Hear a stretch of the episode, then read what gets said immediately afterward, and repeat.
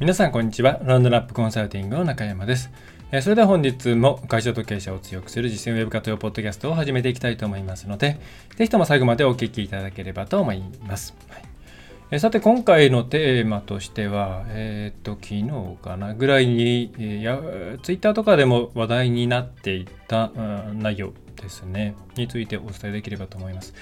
えー、Amazon の、まあ、Amazon の制裁っていう言葉がツイッターの方でえーまあ、トレンド入りするぐらいですね、まあ、ちょっとあ,、まあ、あるという経済かな？という経済オンラインの方の記事が話題になったわけなんですけどもそのまあ、えー、アマゾンの制裁っていうものについて結構ですね、まあ、賛否両論というか同情的な声もあればうんいやいやもうその商売としてそういうリスクエッジをしていないやり方っていうのはダメだよっていうような声もあったりして、まあ、非常に非常にあの興味深い形になっているなと。あの商売を自分でやっている方もいればやっていない方もいていろんなこの感じ方っていうものが、まあ、あると思うんですよね。商売をやってるにしても従業員という立場とそれから経営者という立場でまたいろいろ違ってくるものがあるんで、えー、いろんな、まあ、意見が飛び交っているなと、まあ、誹謗中傷みたいなものっていうよりはなんか、まあ、自分がどう感じたのかなみたいなものが飛び交っているんで面白いなと思います。でこれに関してうんじゃあえー、まあ、あくまで今回 Amazon っていう話って、まあ、もちろんこれ詳細よくわかんないです。一方的な、一方の声しかわかんないですし、えー、載っている情報についても私別に裏取りをしていったわけではないんで、ね、その詳細についてはちょっと、えー、まあ後で概略はお伝えした後に、えー、それについてはちょっと置いておくんですけど、こういうものっていうのは、決して、まあ、Amazon を使っているとか、それから EC サイトを運営しているとか、そういうことだけではなくて、商売全体としてこういう危険性をはらんでいる企業さんっていうのは多いんですよね。で、まあ、今回はそういうことにまず気づいていただきたいのと、じゃあそれに対して、まあ、特に経営者とか営業部門の上の方にいる方っていうのは、一体どういうことを考えていかなければならないのかっていうことをウェブのあマーケティングとかセールスの話題を中心にお伝えできればと思っています。はいで、えー、今回の Amazon の制裁で会社を潰しかけた36歳の告白、まあ、私が38歳なので2つ下なんで、まあ、まあ、相当、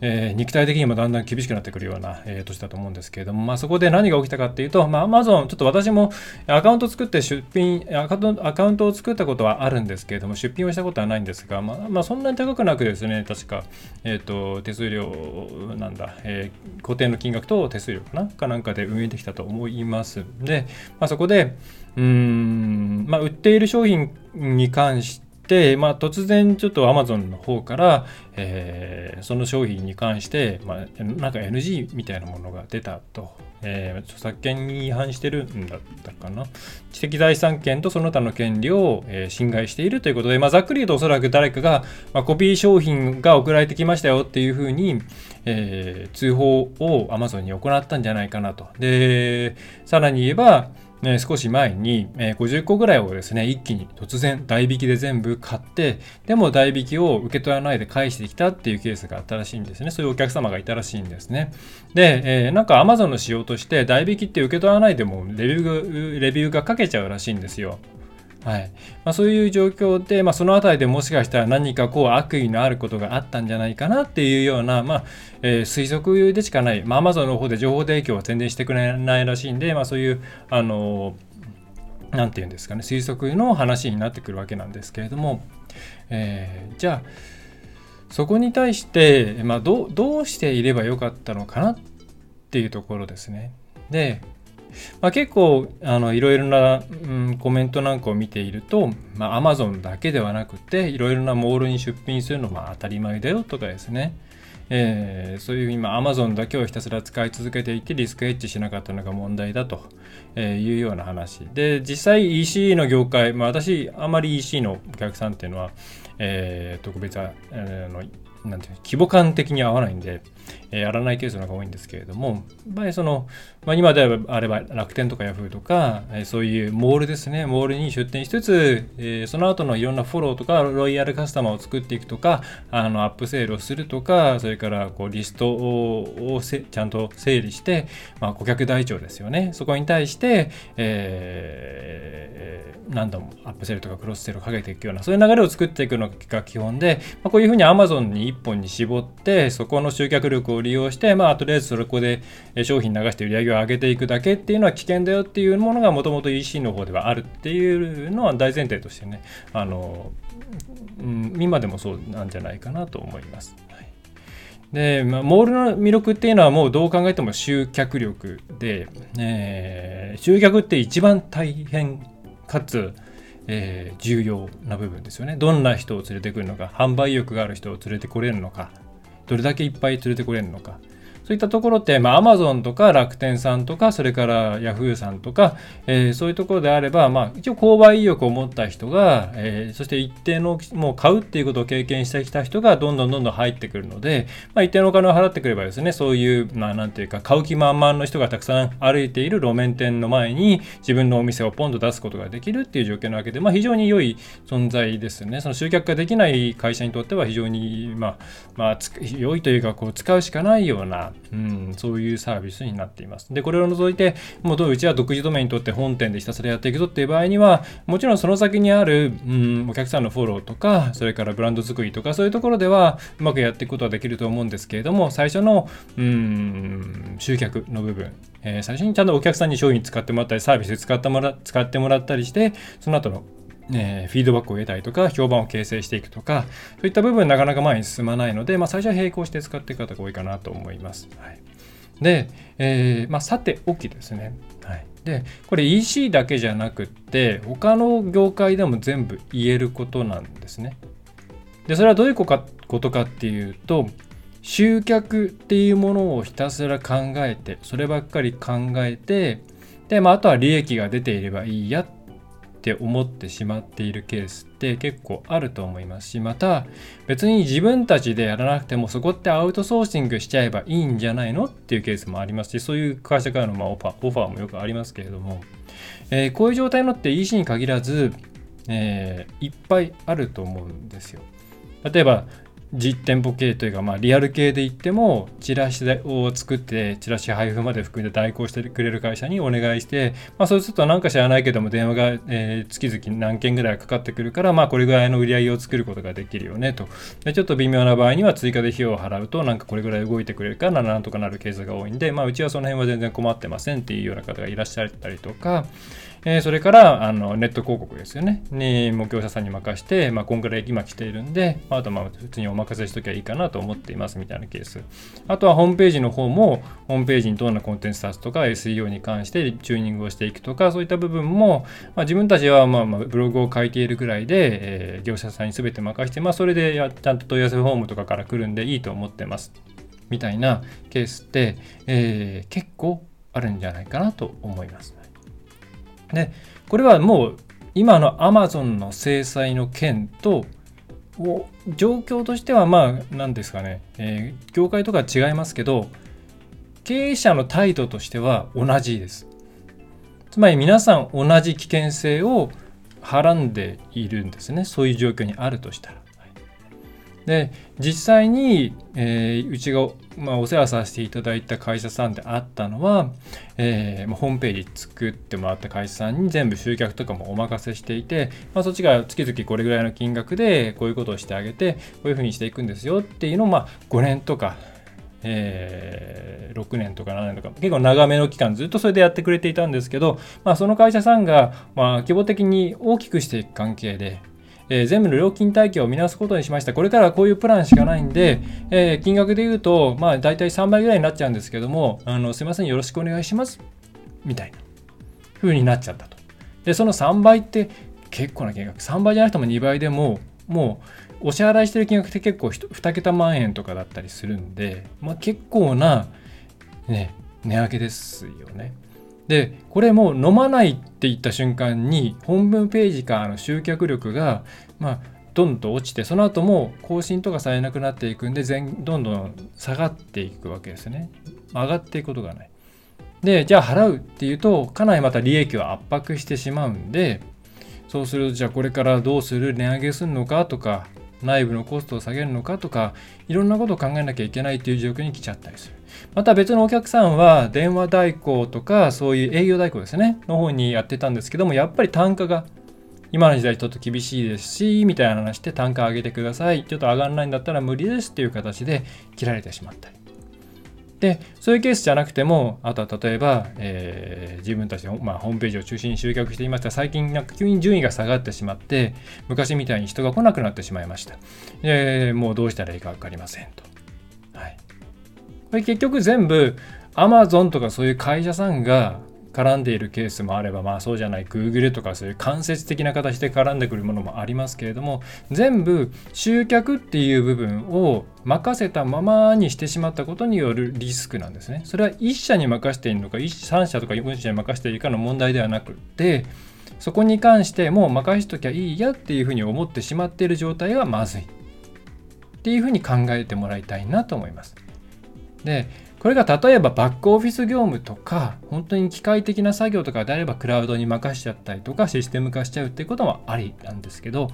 人間対人間で関わってくるしかも商売の最も重要なポイントである集客っていう部分について全く経営者とか営業部門の責任者っていうのがなんで自分たちの商品がこういうチャンネルからこういうふうに流れていって売れているのかっていうことを把握していないっていうのが問題でさらに言えばおそらくそういうことに時間を使えない状況のままそここの会社さんは来てしまったんだと思います。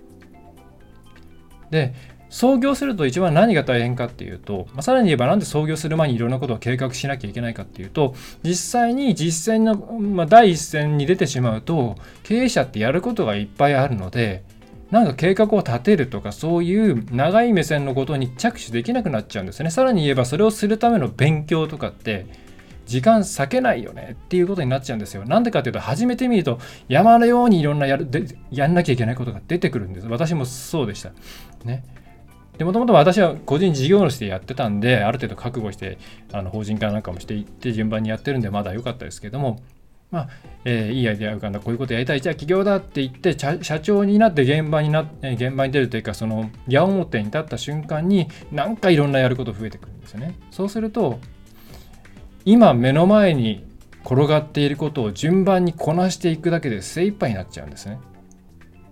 で、そうなってくると、やっぱり事業も発展していかない。次、長期的、中長長期的にどういうふうにしていける時間も余裕もないし、頭の中もいっぱいだし、短期的な資金繰りの方がもう当然、まあ、会社としてはそっちがね、転んじゃったらおしまいですから、大事になってきますし、えー、それからじゃあ人を育てるとか、えー、そういうことについても時間が取れなくなってしまうんですね。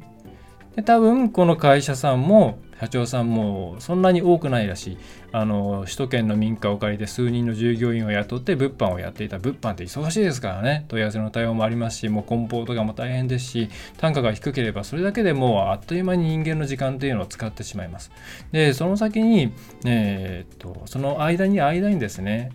数人の従業員さんだと多分自分でもいろんなことやったと思うんですよ。発注発注とか、えー、顧客対応とかしていたと思うんですよ、えー、そうすると本来経営者としてやっておかなきゃいけないリスクヘッジとかそれからなんで今 Amazon で自分たちの商品が売れてんのとか次これもし潰れたら次どうやってうちらはどんな販路で売れる可能性があるのとかどんな商品だったら売れるのとかそういうことを考えられたと思うんですね。そうしたら、まあ、これは想像ですけども、もしかしたら、えー、Amazon っていうのはこういうことをする会社だっていうことを、えー、ちゃんと気づけて、さらに、じゃあ、もし自分たちがそうなったらど、どういうふうに販売してこうかっていうふうに考えて、まあえー、そうすると、今のうちにこっちとかこっちに販路を作っておかなきゃとか、えー、ネットに頼らないこういう経路を作っておいて、